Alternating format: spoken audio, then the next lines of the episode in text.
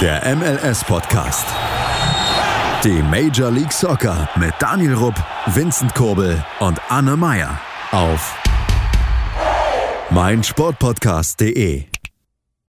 Herzlich willkommen zur 187. Folge des MLS-Podcasts auf meinsportpodcast.de. Und ja, es ist die zweite 187. Folge, wenn ihr richtig gehört habt, weil letzte Woche war gar nicht die 187. Zählen können wir noch nicht so sehr, aber andere Dinge können wir dafür, was die MLS nicht kann. Was das ist, bespreche ich heute mit dem lieben Daniel. Ich entschuldige mich für meinen Fehler, aber als ITler kann man halt nur 0 und 1 zählen und mehr nicht. Und außerdem mit dabei, ich weiß nicht, ob ihr ihn hören könnt, ob er aufgenommen hat, der liebe Vincent. Ja, hallo?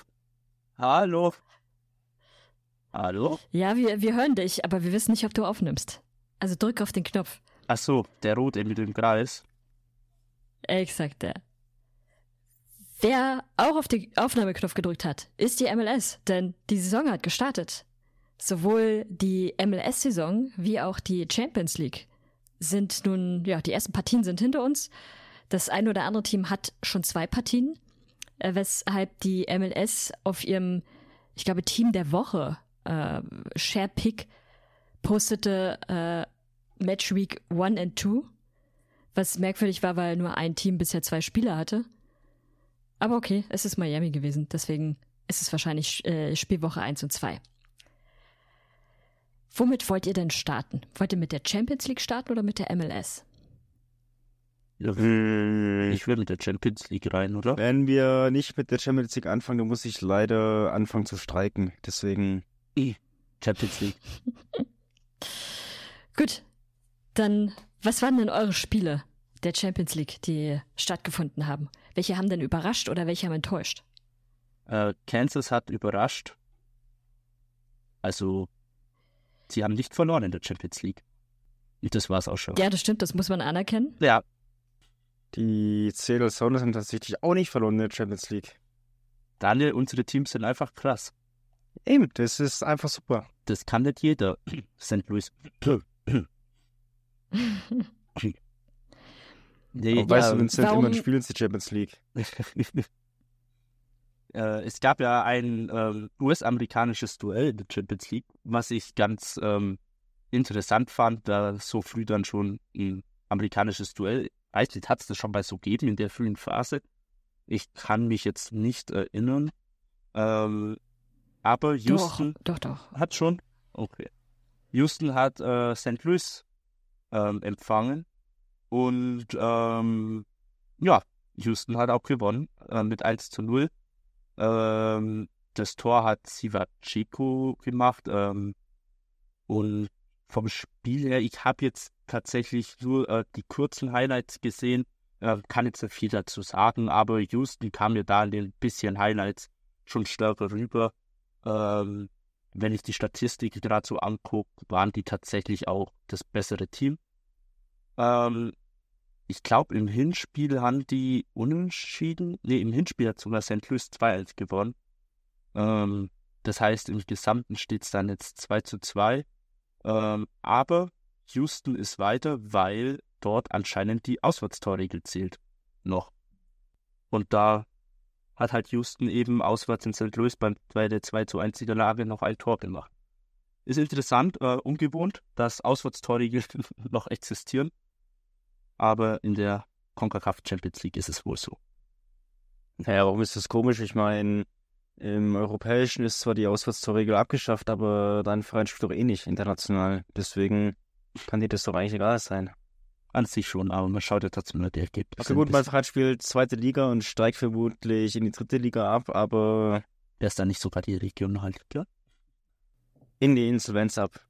Kommen wir zur CONCACAF Champions League zurück, in der Schalke höchstwahrscheinlich nicht spielen wird, außer vielleicht lohnt es sich ja doch mal umzuziehen.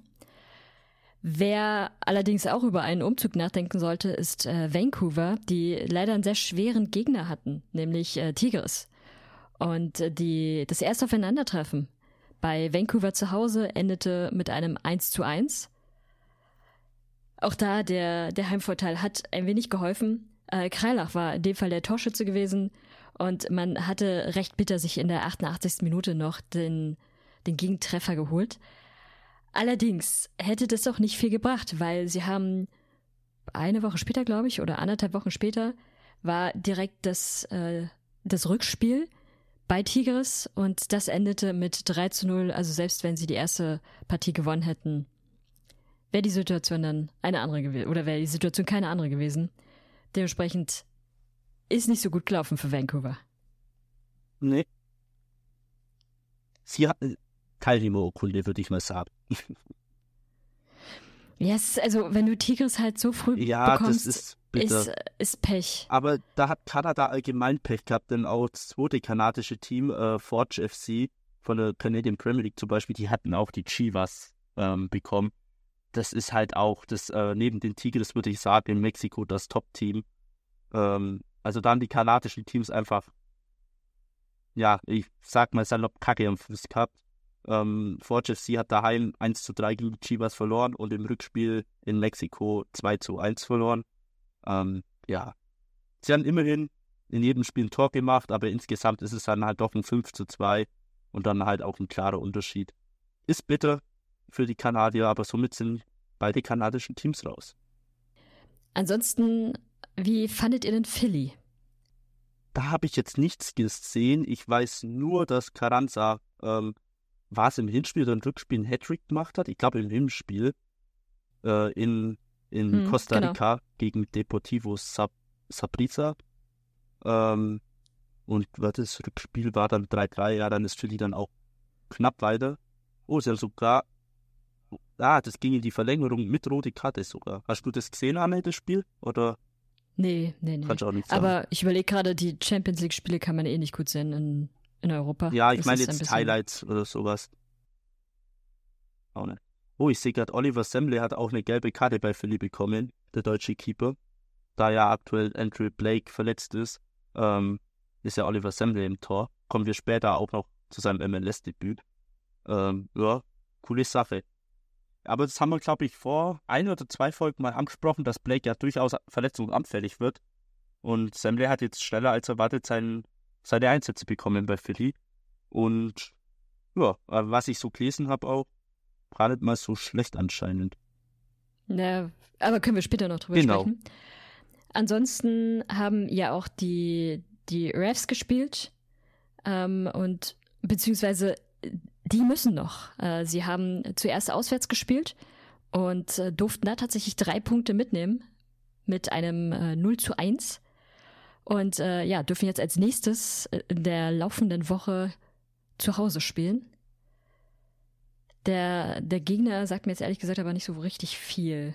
Äh, ich sehe gerade, die kommen aus Panama. Panama. In die Pit hm. in de, oh, de wie schön ist Panama.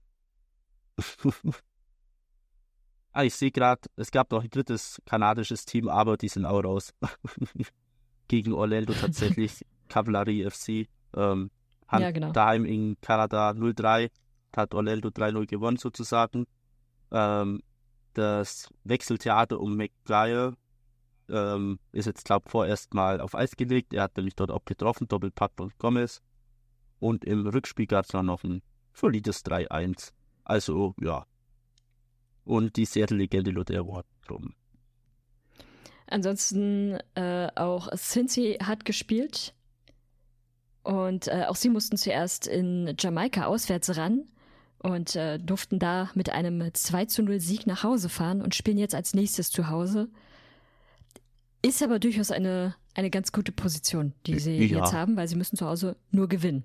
Genau, und äh, Heimvorteil selbst, selbst ein Unentschieden wäre, okay. Ist ja durchaus ein Thema, vor allem wenn du ein bisschen das stärkere Team auch bist. Das sollten sie eigentlich über die Zeit bringen. Ähnlich glaube ich auch wie bei Nashville die ja auch äh, das Hinspiel 3-0 gewonnen haben gegen, wo auch immer Mokka FC her ist, weiß ich jetzt gerade gar nicht. Äh, Mokta auch mit dem Tor. Das ist, glaube ich, auch das Spiel gewesen, wo Mokta verletzt ausgewechselt werden musste, in der 35. schon. Ähm, genau, deswegen hat er bei mir in Fantasy nicht gespielt, weil ich das nicht mitbekommen habe.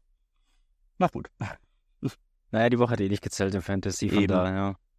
Das hat Vince mit Absicht gemacht. Übrigens. Reine Teststunde. Ich wollte mal checken, wie ihr so alle drauf seid. Ja. Ja, das war 35 wahrscheinlich mein, 35 mein bester. Spieltag in, in der kompletten Fantasy-Saison. Und dann zählt sie nicht. Na, wenn ich das vorher gewusst hätte, dann hätte ich vielleicht. Ja, aber dafür zählt es über richtigen Fantasy. Ja, das waren, ist einfach ich. jeder Unterhaltungskiller. waren das dann, glaube ich, dann alle Partien. Gut, da gab es halt noch welche ohne amerikanischen und kanadischen Einsatz. Ich glaube noch drei andere Partien, aber die sind jetzt nicht Ja. so wichtig. Genau. Genau. Es gibt halt noch vereinzelt jetzt Spiele, die im Laufe der Woche stattfinden werden. genau. Die reichen wir dann in der nächsten Folge nach. Das äh, zieht sich ja leider immer ein wenig. Orlando trifft Aber ansonsten, übrigens auf Tigres, Ja. sehe ich gerade. Die haben jetzt ja, Tigres vor der Brust, ein harter Brocken. Und ich sehe Philadelphia Taruka, die später eingestiegen sind, weil ich sehe die jetzt nicht, dass die davor gespielt haben. Ähm, ja. Und Columbus muss gegen Houston. Columbus ist ja auch später eingestiegen, da sie ja Meister wurden. Ähm, Houston hat wieder ein MLS-Spiel. Ja, mal gucken. Die anderen Partien, wie gesagt, ähm, müssen ja noch die Rückspiele gemacht werden und dann muss man mal gucken, wie die dann so enden. so ist es. Dann äh, gehen wir mal kurz zur MLS. In der MLS gab es an diesem Wochenende ein ganz interessantes Phänomen. Miami, ich habe es vorhin ja schon mal gesagt, hat zwei Spiele schon gemacht. Sie hatten am Donnerstag das Eröffnungsspiel gegen Real Salt Lake. Dort hatten sie mit 2 zu 0 gewonnen. War jetzt nicht die krasseste Partie und da war an sich auch für Real Salt Lake mehr drin. Die zweite Partie war dann auswärts bei der Galaxy. Und äh, da gab es ein ganz interessantes Phänomen, was man gar nicht so kennt, könnte man sagen. Der Schiedsrichter hat ein Hobby. Und äh, dieses Hobby hat, äh, haben auch viele andere Menschen. Und es gab auch eine Person, die hat genau das gleiche Hobby. Und die hat für die Halbzeitunterhaltung gesorgt. Oder davor oder danach. Ich bin mir nicht ganz sicher. Wahrscheinlich die ganze Zeit. Nämlich ein DJ. Sorgte, ein recht bekannter DJ, sorgte zur Pause dann für Unterhaltung im Stadion, damit alle in Top-Stimmung sind. Und auch der Schiedsrichter ist ein leidenschaftlicher DJ. Warum das was Besonderes ist und was es damit auf sich hat, besprechen wir gleich nach der Werbung im MLS-Podcast auf meinsportpodcast.de. Man nimmt sich, was man will. dann wilde Gerüchte entstanden. Fast nichts davon stimmt. Tatort Sport. Wenn Sporthelden zu Tätern oder Opfern werden, ermittelt Malte Asmus auf meinsportpodcast.de. Folge dem True Crime Podcast, denn manchmal ist Sport tatsächlich Mord. Nicht nur für Sportfans. Herzlich willkommen beim MLS-Podcast zur zweiten Episode des äh, ganzen Schmierentheaters, was uns hier noch heute erwarten wird, weil die MLS hat Streit. Und dieser Streit ist mit seinen Schiedsrichtern. Und äh, deswegen hat die MLS jetzt, zumindest für den ersten Spieltag, ganz äh, ja, besondere Schiedsrichter mit dabei gehabt. Nämlich unter anderem den äh, Hobby-DJ, wobei so, so hobbymäßig scheint es gar nicht zu sein. Er macht es zumindest schon auf einer entsprechenden Ebene, dass man ihn auch finden kann. Nämlich äh, Gabriel Ciampi, glaube ich, wird er ausgesprochen, der, wie schon angekündigt, leidenschaftlicher DJ ist. Und er pfiff das Spiel der Galaxy gegen Miami. Die Unmutsbekundungen waren recht unterschiedlich.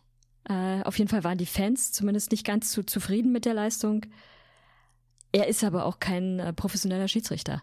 Und genau das ist das, was in der MLS gerade los ist. Die Schiedsrichter streiken, weil es bis dato keine Vereinbarung zwischen der Schiedsrichtergewerkschaft und der MLS gibt. Und dementsprechend die Schiedsrichter jetzt gesagt haben, wir pfeifen nicht. Seht zu, wie ihr es macht. Und die MLS daraufhin sich Schiedsrichter aus Südamerika äh, sowie Mexiko und aus unterklassigen Ligen geholt hat.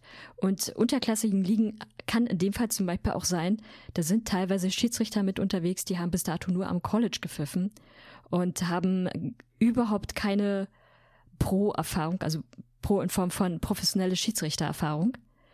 Und so sahen teilweise eben auch die Situationen an diesem Wochenende aus.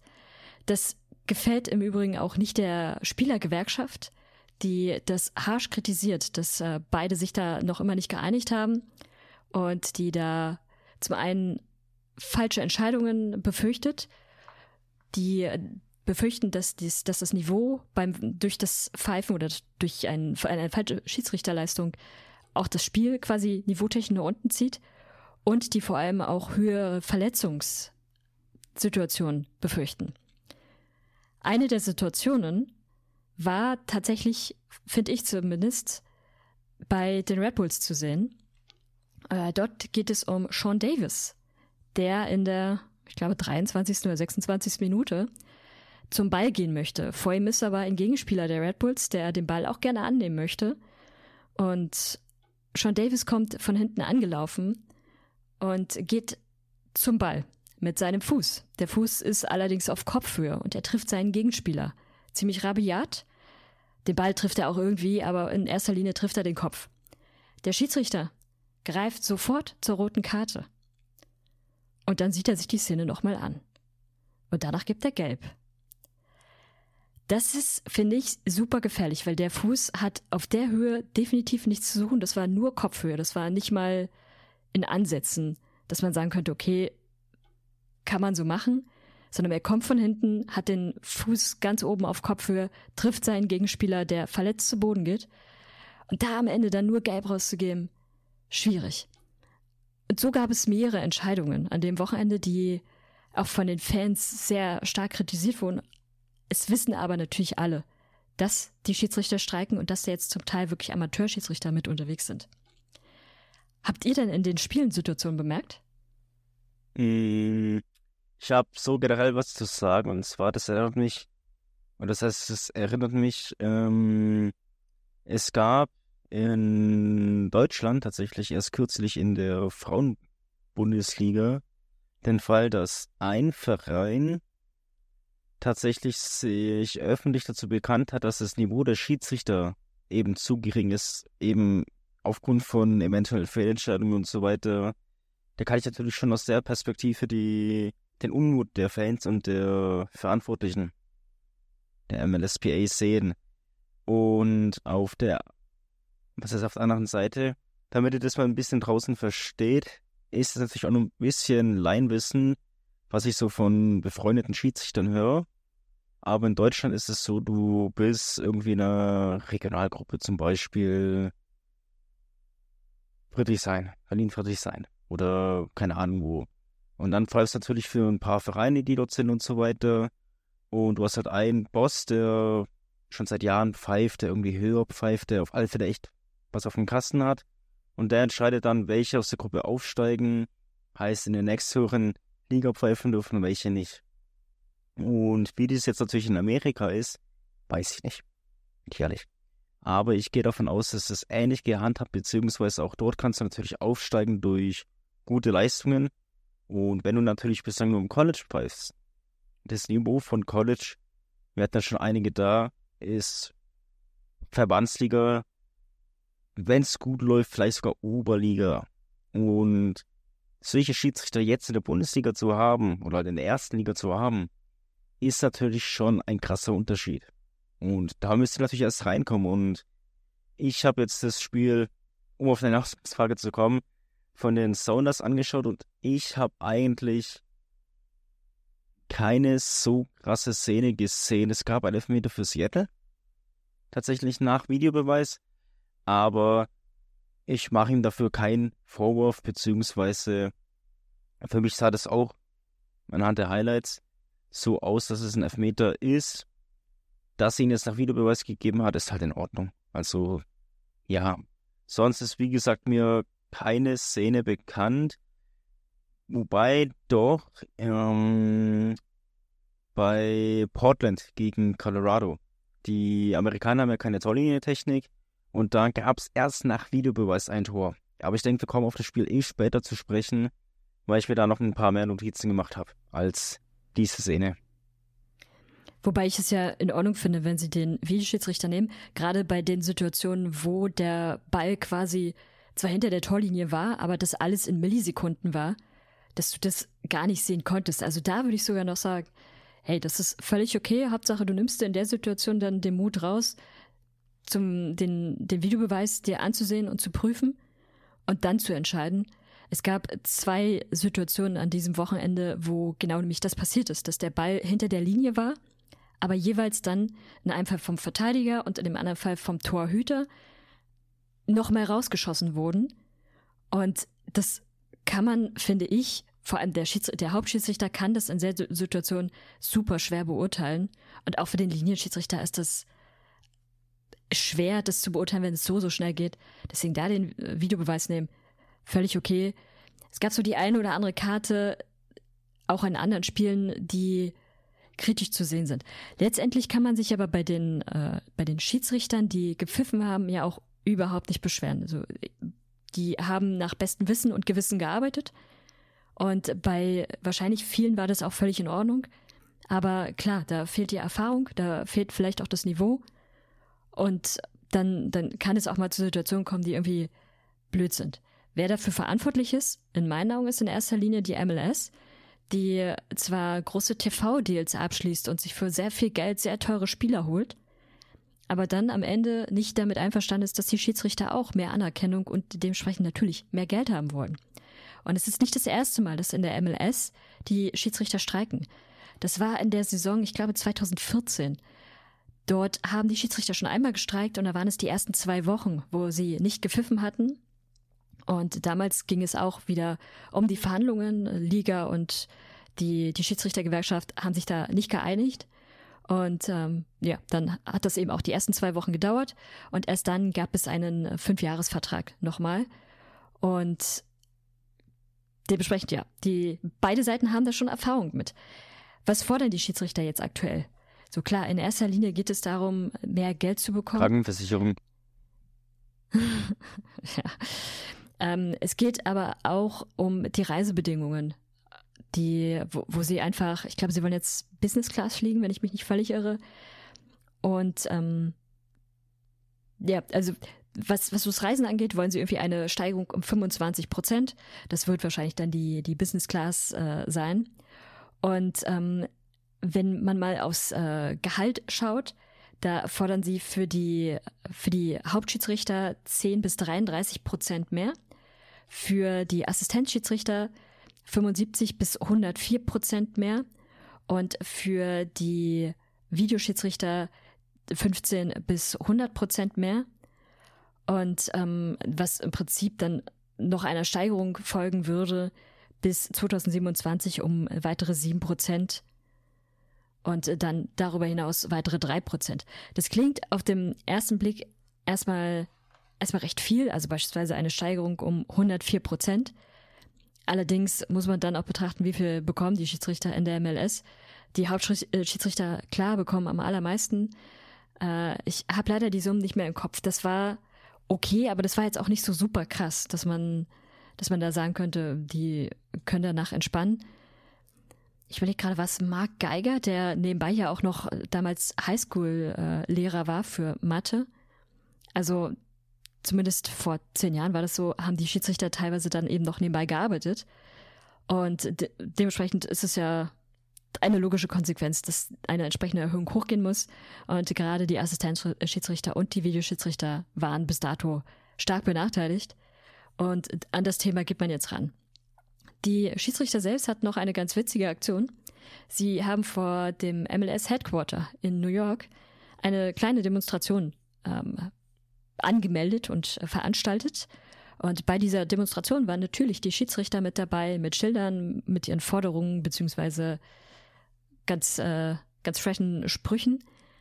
Und sie hatten jemanden dabei. Sie hatten ein großes, aufblasbares Schwein dabei.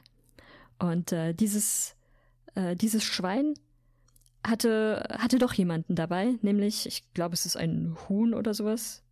Nee, es ist ein Schiedsrichter. Es soll eine Person sein, die ein Schiedsrichter-Trikot trägt. Und äh, diese Person greift sozusagen das große aufblasbare Schwein. Es ist ein Geldschwein. Es hat äh, ganz viel Geld in seiner Weste und äh, auch einen Geldsack in der anderen Hand. Und dem Schiedsrichter greift es sozusagen an den Hals und drückt es zu. Und ja, das soll so ein bisschen signalisieren, dass die MLS in den letzten Jahren sehr, sehr viel Geld gemacht hat, aber so ein bisschen verpasst hat, eben auch den, ein, ein bisschen was davon an die Schiedsrichter weiterzugeben. Ich finde es ähm, irgendwie echt amüsant, dieses ganze Streik, weil wenn du mal überlegst, wenn du normalerweise in den USA streikst, ja gut, dann wirst du halt rausgeschmissen. Also du, wenn du normal arbeitest, sagst ja gut, ich will mehr Gehalt, dann ist es halt so. Also in den seltensten Fällen bringt, glaube ich, ein Streik in den USA was, aber gerade wenn die Schiedsrichter sich dieses zusammentun, wo du halt nicht Leute wie Santa Meer hast, sondern halt wirklich nur eine gewisse Qualität. Und Fakt ist, die Qualität in der MLS von den Schiedsrichter ist halt einfach besser als die von den Amateurligen. Dann hast du halt ein Problem. Und entweder du beugst dich dem und kommst den Forderungen näher. Ich meine, generell auf die Forderung komplett eingehen, halte ich selber für absurd. Aber du kannst dich natürlich annähern. Und dann hast du auf alle Fälle wieder einen Schritt gefunden. Wie lange dauert es? Weiß ich nicht. Ich meine, vielleicht länger, vielleicht kürzer. Ich meine, die MLS-Schiris sind ist es egal. Der MLS aber nicht. Weil letzten Endes ist, wie gesagt, die MLS leidtragend, wenn das achte tolle Produkt um Lionel Messi rum einen Image-Schaden erleidet. Genau, am Ende ist es auch die MLS, auf die das ein wirklich schlechter, schlechter Schatten wirft.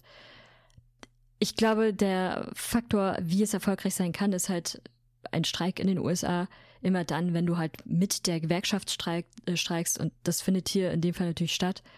Und ich würde schon sagen, das sind da zwei Gruppen, die jetzt nicht auf Augenhöhe miteinander arbeiten, weil die MLS da sicherlich noch mal äh, ein paar Schritte vorne steht oder sich für ein paar Schritte vorne hält, aber auch die die Gewerkschaft der Schiedsrichter da ganz gute Argumente hat oder ganz gute Möglichkeiten hat, die MLS unter Druck zu setzen. Und letztendlich muss die MLS ja dann irgendwann reagieren. Entweder sie finden neue Schiedsrichter, die die Qualität bieten können, die sie brauchen, oder sie finden eine Einigung. Vincent, hast du aufmunternde Worte für unsere Amateurschiedsrichter, damit sie auch am kommenden Spieltag, wenn es bis dato keine Einigung gibt, fleißig und gut weiterpfeifen? Ah, ähm, gib nur rote Karten vom Kansas-Gegner, bitte. Dann gibt's ein Bier von mir. Reicht es? War das aufmunternd genug? Zumindest für den einen Schiri, oder?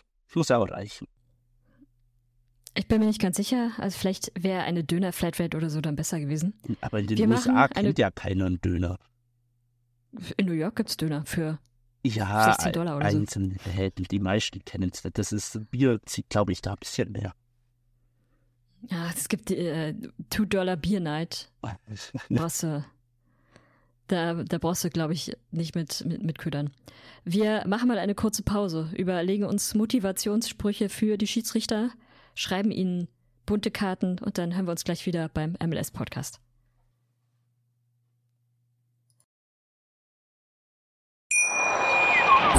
Hey, Malte Asmus von meinsportpodcast.de hier. Ab März geht's weiter mit unseren 100 Fußballlegenden. Staffel 4 bereits. Freut euch auf Zlatan Ibrahimovic, Michel Platini, Cesar Luis Minotti, Paolo Maldini, um nur mal vier zu nennen. Und bis wir mit der vierten Staffel kommen, hört doch einfach noch mal rein in die bisherigen drei Staffeln. Ronaldinho, Sepp Meyer, Gary Lineker, Lothar Matthäus und viele weitere warten da auf euch. 100 Fußballlegenden. Jetzt überall, wo es Podcasts gibt. Willkommen zurück beim MLS-Podcast auf meinsportpodcast.de. Und jetzt reden wir natürlich auch noch über die Spiele, die ja trotz dessen stattgefunden haben.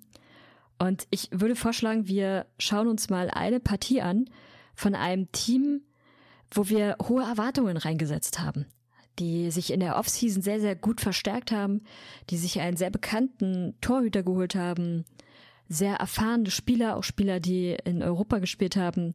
Und da wollen wir jetzt natürlich wissen, wie lief es denn? Das erste Spiel in der Saison für die Colorado Rapids. Will jemand von euch dazu was sagen? Wenn du, egal, oder egal wie du fragst, egal ob es Fans von Portland ist, ob es Fans von Colorado ist, ob es Spieler ist, ob es ein Schiedsrichter ist, selbst wenn du Don Garber die Frage stellst, wie konnte das passieren? Es weiß keiner. Also es ist mir unbegreiflich, wie das Spiel diesen Endstand haben kann, wenn man einfach auf die Statistik schaut. Beziehungsweise, wir machen es anders. Ich sage euch jetzt mal die Statistik. Muss man schauen, ob ich es noch offen habe. Ich hab's gerade auch vor mir. Sonst rufe ich nicht. das ist wie? Was hat Portland Also es ist ein gemacht? Trauerspiel. Ich möchte noch nicht das Ergebnis natürlich sagen, ihr dürft mal gleich gerne raten. Ähm, Portland erst genannt. 43, 57 Ballbesitz, 7 zu 11 Schüsse, Schüsse aufs Tor 3 zu 3. Äh, Pässe 354 zu 512. Expected Goals 0,3 zu 1,5. So. Jetzt dürfen wir mal raten, wie das Spiel ausging. Krass. Na gut, Ja, wir wissen es anhand meiner- dementsprechend, ist keine Überraschung. Anhand meiner, anhand meiner ähm, Art und Weise, wie ich das natürlich rübertrage, merkt man natürlich, dass die Rapids nicht gewonnen haben. Sie haben 4-1 verloren. Ich finde es krass, dass Aber das ist doch das Beeindruckende. Die, die Timbers haben drei Torschüsse, aber vier Tore. Es zeigt Ich halt, finde, dass da kann man klatschen. Expected Goals Was? Äh, Schmutz ist, beziehungsweise es ist nicht Schmutz. Ich sag's wie es ist, mit jedem anderen Keeper hättest du das Ding entweder 1-0 gewonnen oder ein Unentschieden geholt.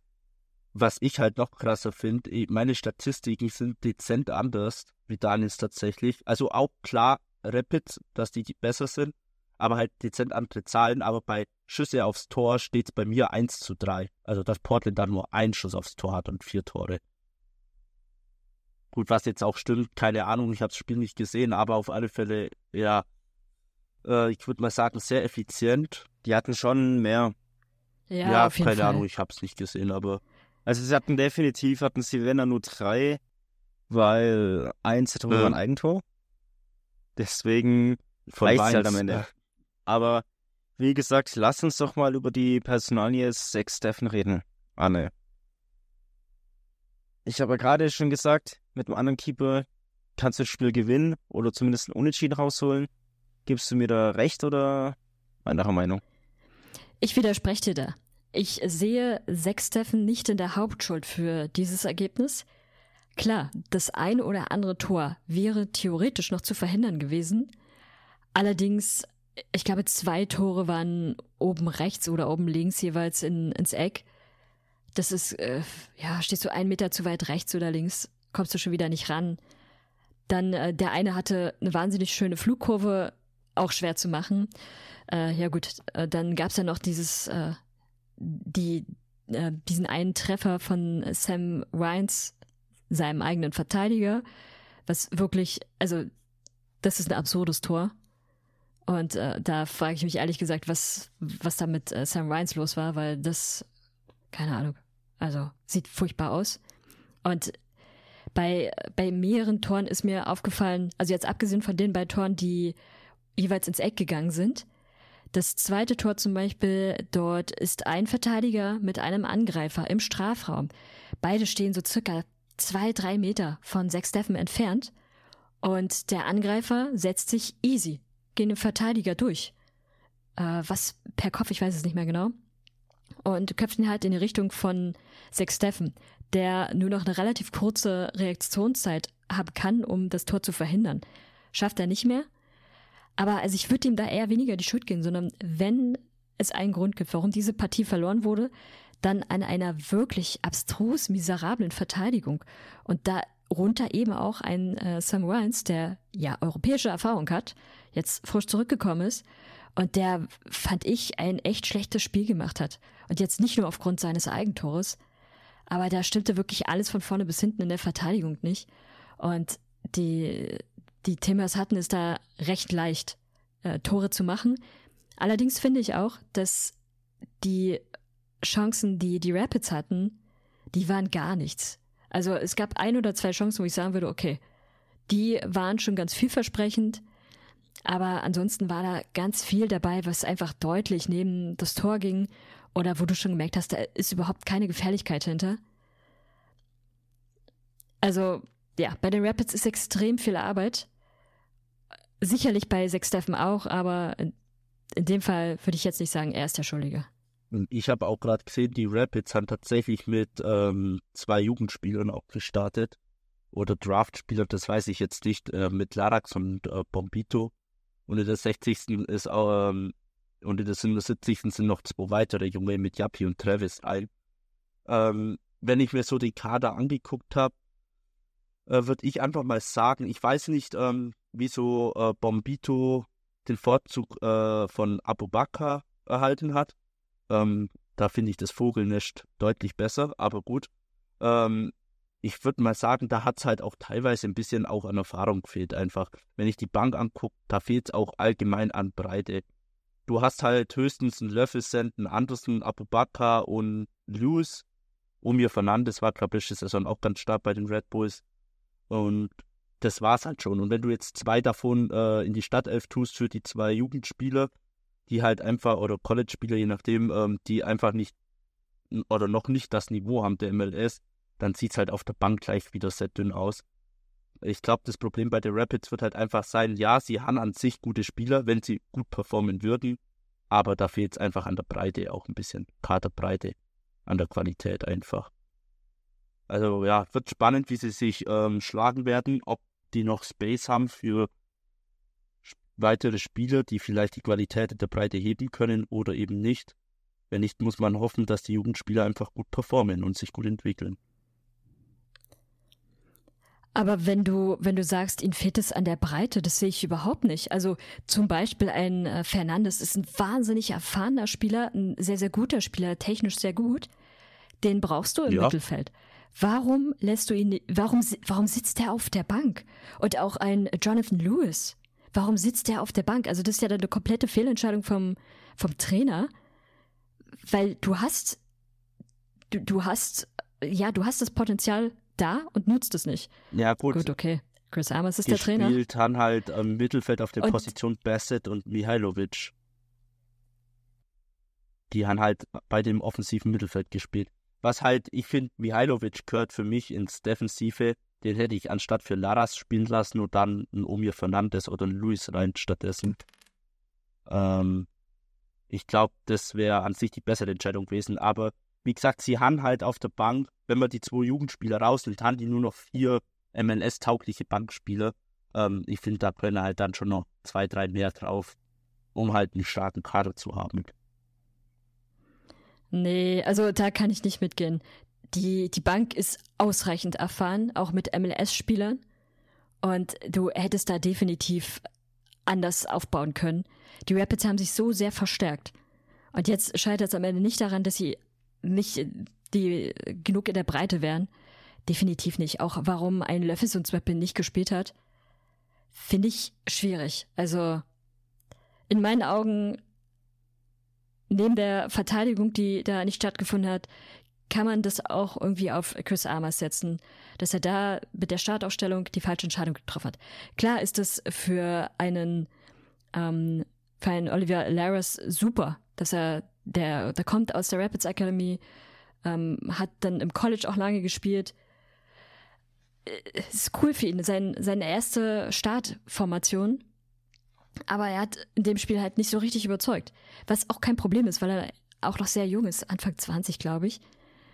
Aber die Saison ist so wichtig. Du hast dich so sehr verstärkt. Dann musst du früher reagieren, wenn du merkst, dass deine Spieler so, wie du es willst, nicht funktionieren. Oder sie nochmal mehr verschieben. Und das ist ja offensichtlich nicht passiert. Wobei die erste Halbzeit ja erheblich schlechter als die zweite Halbzeit war. Ja.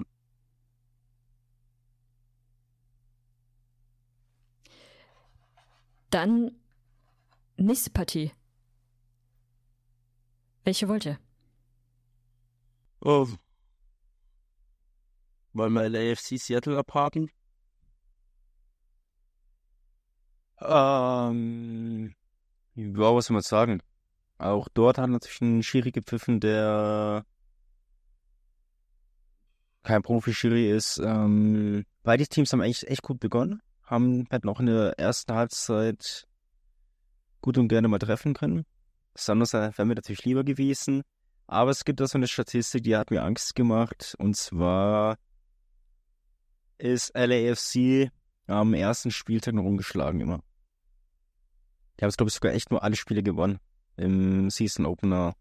Deswegen war es echt ein bisschen ärgerlich, dass du direkt am Anfang gegen das Team aus der Stadt der Engel und dem Vorjahresfinalisten spielen durftest. Aber ja, letzten Endes mussten wir es. Sind noch kurz vor Pause mit einzelnen Rückstand gegangen. Hatten tatsächlich nicht Stephen Fry im Tor, sondern irgendein Russen, Andrews heißt er, glaube ich. Thomas. Und Andrew Thomas. wie bitte? Andrew Thomas, danke. Und ja, letzten Endes ging es dann in der zweiten Halbzeit durch einen sehenswerten Treffer von, ich glaube, Borus Mhm. war es, oder was Wähler. Also, Sind sie 2 in Führung gegangen und letzten Endes, wie ich es ja vorhin erwähnt habe, gab es einen Strafstoß für Seattle, wo unser neuer DP De La Vega zum 2 zu 1 verkürzte, was aber letzten Endes nur Ergebnis Kosmetik war. Und Saunders haben dann, wie gesagt, verloren. aber, um Will Ferrell zu zitieren, bei der Mustache of Ryan Holyshit. Was für ein geiles Tor war das von Bogusch. Also, muss man schon sagen, war schon ein geiler Treffer. War Ja. Tor der Woche. Ich habe zwar nicht viel so gesehen, aber es Ich habe zwar mir. auch nicht Also, viel das war gesehen, aber geil. ich glaube, da kommt so schnell nichts ran. Also das war wirklich ein sehenswerter Treffer. Schaut ihn euch mal gern an.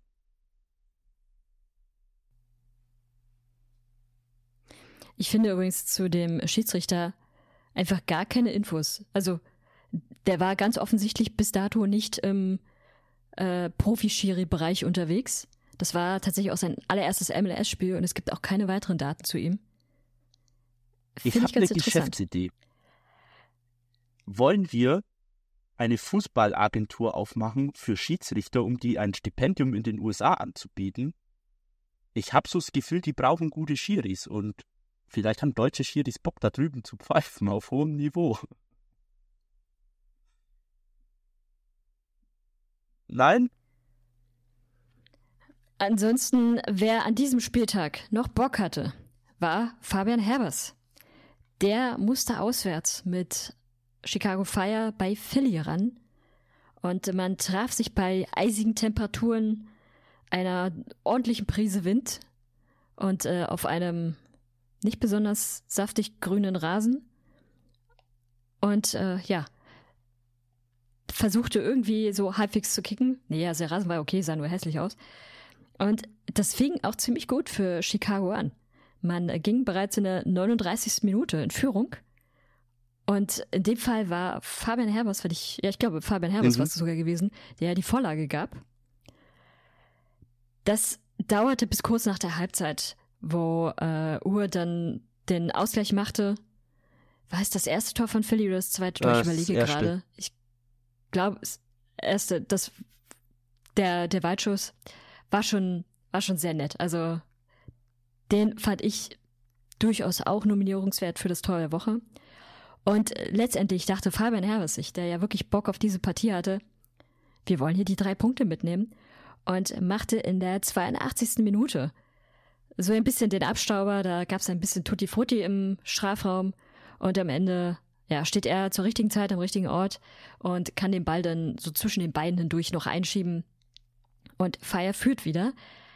Allerdings nicht bis zum Schluss, weil es gab nochmal ein Tor, was anerkannt wurde von äh, Gastak in der ja, 92. Minute, glaube ich. Und man muss dazu sagen, Philly hatte auch ein bisschen Pech, beziehungsweise hatte das Timing stimmte noch nicht so ganz, weil Philly hätte diese Partie auch mit 4 zu 2 gewinnen können, weil ihnen zwei Tore nicht anerkannt wurden, jeweils aufgrund von Abseits. Das erste Abseitstor, ich glaube, das war, es war definitiv noch in der ersten Halbzeit. Da bin ich mir nicht mehr ganz sicher, wie deutlich das war. Beim zweiten hat man es schon recht deutlich gesehen. Da muss das Timing noch ein bisschen besser abgestimmt werden und dann äh, kommen sie da zu gewohnter Stärke zurück. Chicago hat es überraschend gut gemacht, wie gesagt, wenn die beiden Tore von Philly ge gezählt hätten, dann wäre das Ergebnis jetzt ein ganz anderes.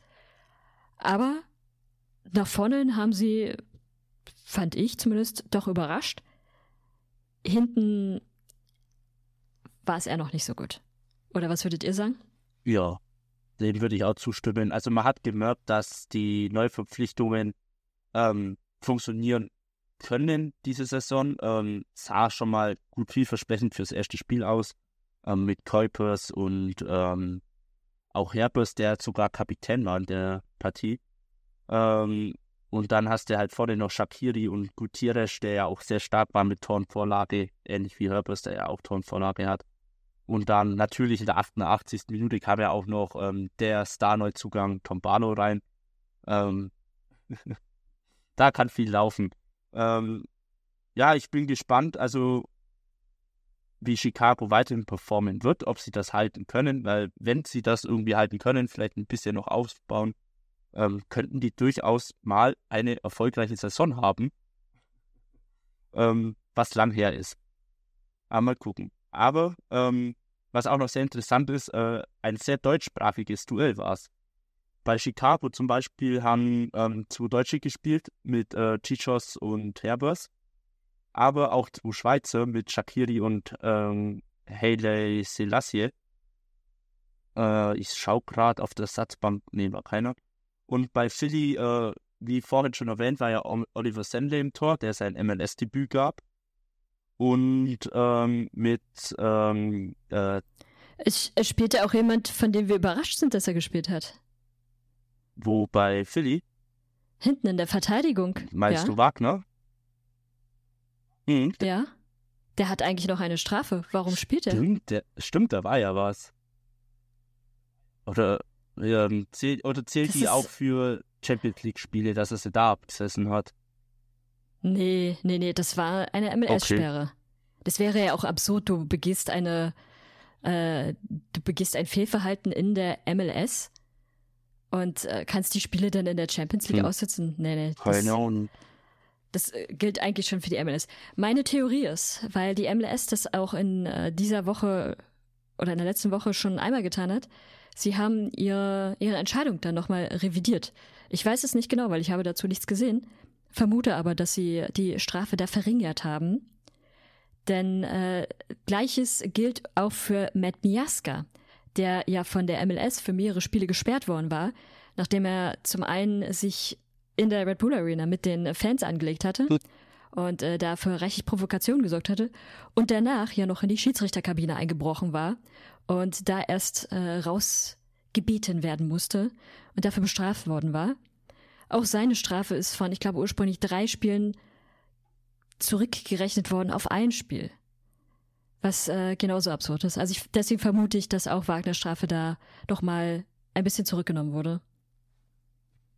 Schwierig, MLS. Vielleicht gab es ja irgendwie, keine Ahnung, ähm, irgendwie eine offizielle Entschuldigung und dann irgendeine soziale Aktion, was die als Strafe in Anführungszeichen machen mussten oder so. Und wenn sie das machen, dass dann die Strafe verkürzt wird oder so. Keine Ahnung. Naja, aber was ist das Signal dann? Wenn du, wenn du dich entschuldigst und irgendwie mit ein paar Kindern Müll sammeln gehst, dann wird die Strafe Ja, das- revidiert und dann mal, nur noch das auf wird ein Spiel Sperre gemacht. soziale Aktion gewesen sein, was damit zu tun hat mit den jeweiligen. Gut, äh, ich denke mal, Ja, es, es kann ja wie gesagt sein, dass Kai oder Kai Wagner ist ja kein Wiederholungstäter. Von daher kann es ja auch ein bisschen entgegenkommen. ja, keine Ahnung. Ja, hm.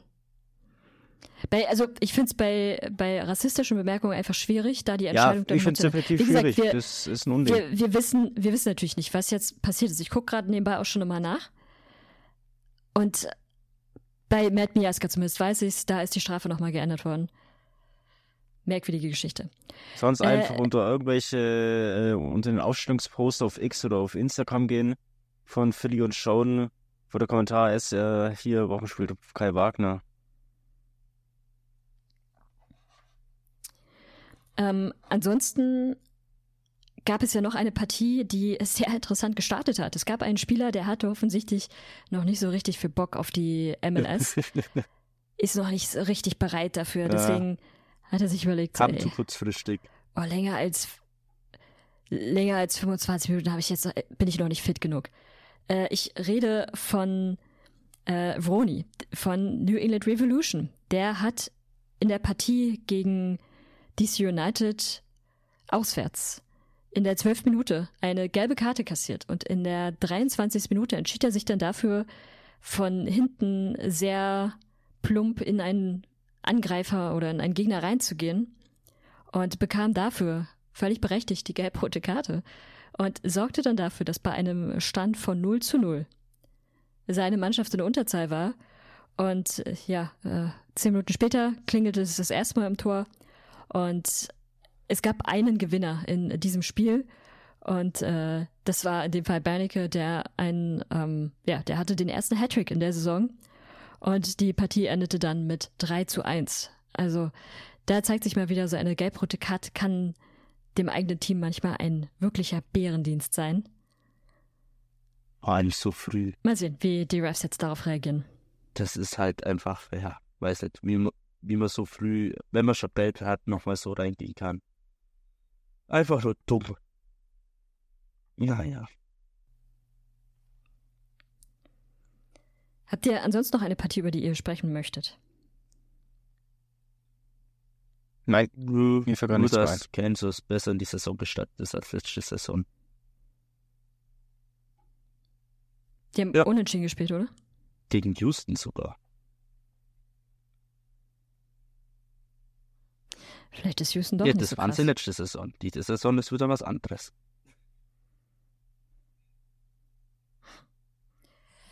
Gut, dann würde ich vorschlagen, war's das für diese Folge? Wir schauen mal, was mit äh, den vereinzelten Strafen, die so unterwegs waren und die offensichtlich nicht mehr zählen, war. Besprechen das dann in der nächsten Folge nochmal und dann haben wir ja noch weiter ein paar Champions League Spiele und natürlich den zweiten Spieltag der Liga ohne professionelle Schiedsrichter. oder dritten. Deswegen.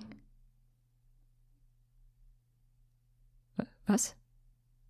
Miami, die spielen noch am Samstag, Es- ihren dritten Spieltag. Ja, gut.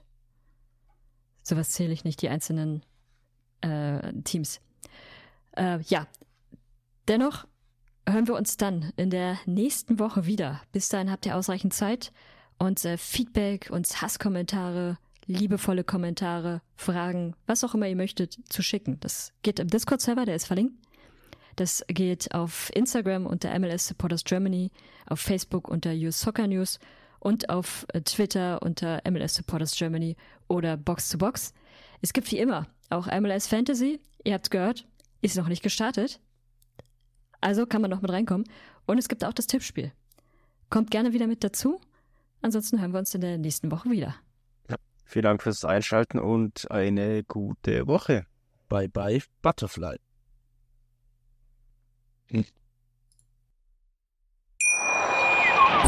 Wie baut man eine harmonische Beziehung zu seinem Hund auf? Puh, gar nicht so leicht. Und deshalb frage ich nach, wie es anderen Hundeeltern gelingt, beziehungsweise wie die daran arbeiten.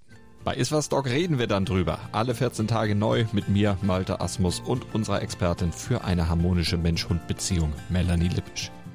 Ist was, Dog? Mit Malte Asmus. Überall, wo es Podcasts gibt.